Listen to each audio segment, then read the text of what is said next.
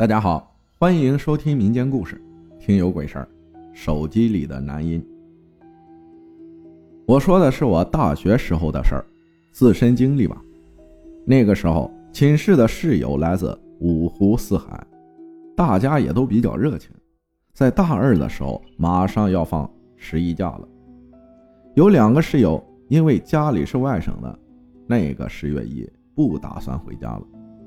再加上我家离得比较近，所以啊，我就邀请他们两个去我家过十月一。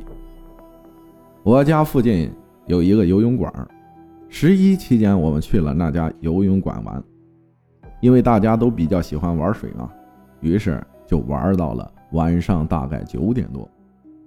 那个时候整个游泳馆其实已经没什么人了，我还记得当时只有我们三个在一个大的游泳池里。我玩着玩着就想拿手机到水里去录个视频。当时我的手机是带着手机防水袋的，但是在水里录着录着，手机就突然黑屏了。我心一下就凉了，以为是防水袋漏水把手机淹到了。那可是我新买的手机啊！我急急忙忙走到岸上，拿出手机来，手机上面是干的，一点水都没有。但是不管我摁什么键，手机就是黑屏，没什么反应。就连强制关机都不好使。这个时候，我室友他们发现我这边的情况，就一边走一边问我手机怎么了。我正要回答他的问题，我的手机就突然响起了一阵低沉的男生的笑声，给我吓得差点把手机摔到地上。要知道，当时这个游泳池里除了我和我的两个室友之外，就再没有别人了，我们都是女的。等到他们走到我身边的时候，我将这件事告诉了他们，他们就说我是听错了。后来就连我自己都觉得听错了。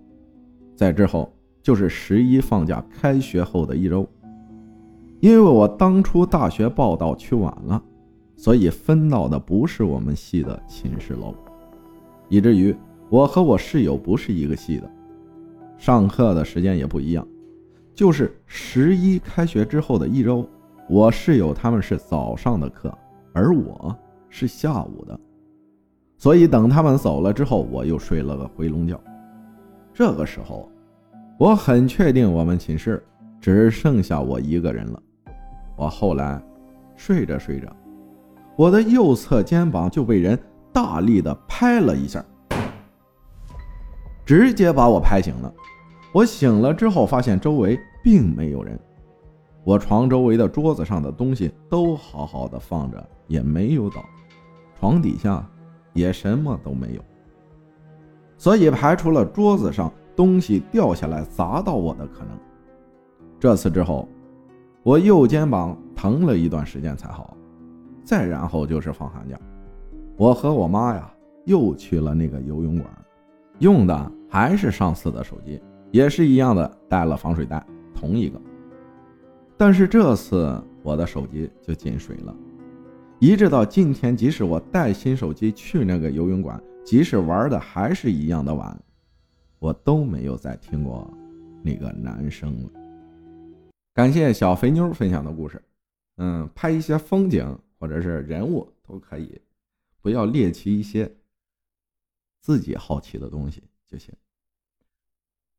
感谢大家的收听，我是阿浩，咱们下期再见。